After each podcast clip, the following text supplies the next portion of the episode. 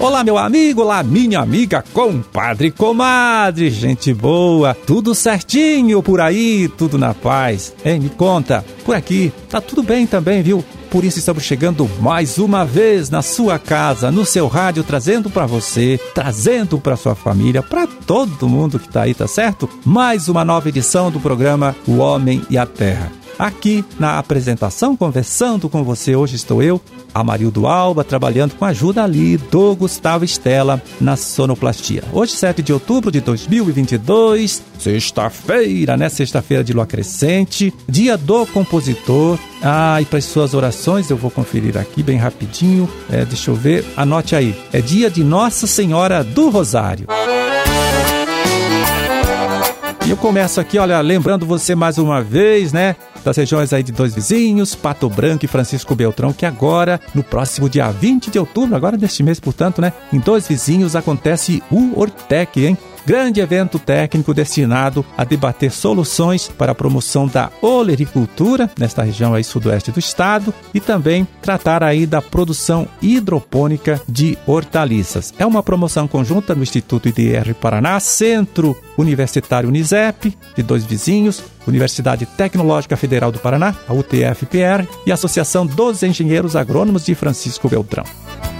Bom, esses dois eventos acontecem, como disse, né, no dia 20 de outubro, lá no Centro Universitário Unisep, de dois vizinhos. E para saber mais, hein, você pode procurar um dos escritórios do IDR Paraná, diga em matéria aí do sudoeste do estado. Pode pegar lá mais informação e até fazer a inscrição para participar desses dois eventos, né, que eu falei. O Ortec, que tratará da produção de hortaliças, vai tratar de um modo geral, discutindo aí soluções que podem viabilizar esta atividade na região e também o workshop sobre hidroponia, né, produção de hortaliças no sistema hidropônico.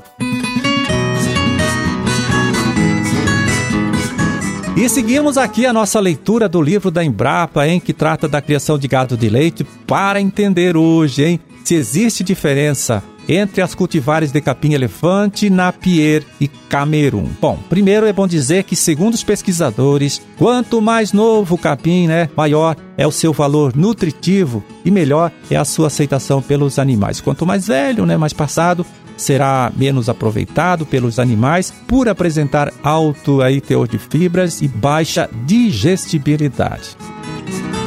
Agora vamos lá para a comparação. Veja bem sobre boas condições de manejo. Contam os técnicos aí, não se tem observado diferenças entre as cultivares de capim, elefante camerun e napier, tanto em produtividade quanto em palatabilidade, manejo, né, e persistência. Em geral, dizem os pesquisadores, se observa a melhor qualidade da forragem produzida pela cultivar Napier, por ela apresentar né, é, maior relação folha-como né, que a cultivar Camerun. A cultivar Napier também produz maior número de perfilhos aéreos que a cultivar Camerun e que essa última, né, a Camerun em geral, é mais dependente do crescimento de perfilhos que vem da base do pé. Então esse fato exige a adoção de manejo distinto, né, diferente, para as duas cultivares de capim-elefante, ou seja, o uso de períodos de descanso de 30 dias para o Napier e de 45 dias para o Camerun. Ambas as cultivares podem ser manejadas com 3 dias de ocupação do piquete. Pois aí, até o início desta semana, olha só, produtores aqui do nosso estado, segundo a Secretaria de Agricultura, já tinham semeado 15% da área de soja prevista para plantio nesta safra. Então agora vamos chamar a participação do agrônomo Edivan José Possamay, extensionista, coordenador estadual do Projeto Grãos aqui do nosso Instituto IDR Paraná, ele que vai contar pra gente. Então, qual será o foco do trabalho da equipe de técnicos que ele coordena, né, nesses próximos meses durante o desenvolvimento da cultura da soja. Vamos ouvir? Conta pra gente, Edivan. Marildo, lá, amigos ouvintes do programa Homem à Terra. Sempre é uma alegria estar conversando com vocês. Marildo, a gente está então já iniciando a safra, os agricultores em algumas regiões já estão com a safra de soja semeada, já com início de desenvolvimento. E nós do IDR, como fazemos aí nos últimos anos, vamos fazer algumas ações aí de acompanhamento da safra, principalmente com relação ao monitoramento da ferrugem asiática da soja. A ferrugem asiática da soja é a principal doença da cultura onde ela pode causar prejuízos, perda de produtividade aí de 80 a 90%. E nós temos um trabalho que é a rede de monitoramento alerta ferrugem, onde nós trabalhamos com coletores de esporos distribuídos nas principais regiões produtoras de soja do estado do Paraná e com base nessas informações a gente consegue orientar o produtor de forma mais correta o momento de aplicação para controle da ferrugem, para que não seja feito de forma muito antecipada, sem que tenha a doença a nível de campo, ou que seja feita tardia, de modo a causar prejuízo para o produtor. A partir do dia 15 de outubro, a gente começa com o trabalho então do alerta ferrugem em todo o estado do Paraná. A Marildo era isso e a gente vai trazendo informações na sequência sobre esse trabalho do IDR Paraná. Um abraço. Um abraço para você também, Edivan. Muito obrigado pela sua colaboração e bom trabalho para você, também para toda a sua equipe. E até um outro dia. E vamos agora acessar aqui o site da Ceasa Paraná para ver como anda a cotação das principais hortaliças, né, produzidas aqui no nosso estado e vendidas, comercializadas, enfim, nas unidades regionais da própria Ceasa. São os preços médios praticados nesta última quarta-feira, dia 5 de setembro. Em Foz do Iguaçu, vamos lá. É, deixa eu ver aqui, ó. Abobrinha branca, R$ 85,00 a caixa com 20 quilos, R$ 4,25 o quilo. Mandioca de mesa, descascada, né? O aipim, R$ 7,00 o pacote com 1 quilo. Tomate saladete, R$ 100,00 a caixa com 20 quilos, 5 o quilo. E alho poró, R$ 12,00 o maço, né? Com 4 unidades. Na Seasa de Londrina, seguimos aqui. Vagem, R$ 55,00. A caixa com 14 quilos, R$ 3,92 o quilo. Alface americana, R$ 2,22 a unidade, cada pé de alface. Alface crespa e alface lisa, R$ 1,66 cada uma. Cenoura comum, R$ 20,00 a caixa com 23 quilos, R$ 86 centavos o quilo. E milho verde, descascado, R$ 6,00 a bandeja com 1 quilo.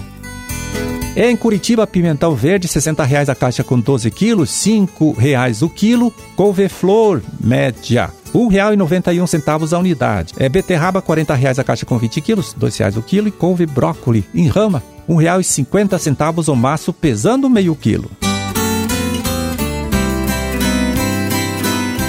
Bom, e antes de terminar, deixa eu aqui reforçar mais uma vez, viu, que as inscrições para o concurso regional de produção de silagem nos municípios da região de Pato Branco termina agora neste próximo dia 15 de outubro. Esta já é a quarta edição, né, do torneio que tem ajudado os criadores de gado de leite, também os criadores de gado de corte, a conhecer melhor a silagem que produzem e oferecem aos seus animais lá no coxo. Claro, conhecendo melhor a qualidade do alimento, o produtor pode balancear melhor a dieta do rebanho e também, caso identifique algum problema, tá? Que está relacionado ao processo de produção, pode, no próximo ano, tomar providências para corrigir o que está errado, né? E garantir aí sim a elaboração de uma silagem com mais qualidade, com maior valor nutritivo.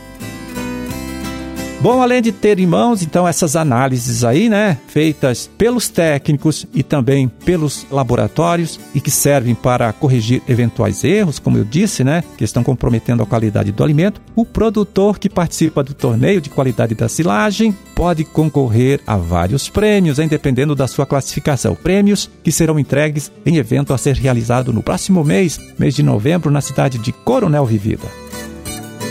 Então, esse torneio é uma iniciativa do IDR Paraná, da região de Pato Branco. Então, se você ainda não se inscreveu, pode procurar um dos escritórios do Instituto, né, Antiga Imater, nos municípios desta região para fazer a sua inscrição. Como disse, ainda tem tempo, tá? O prazo termina agora no próximo dia 15 de outubro. Vai lá, se informe e participe.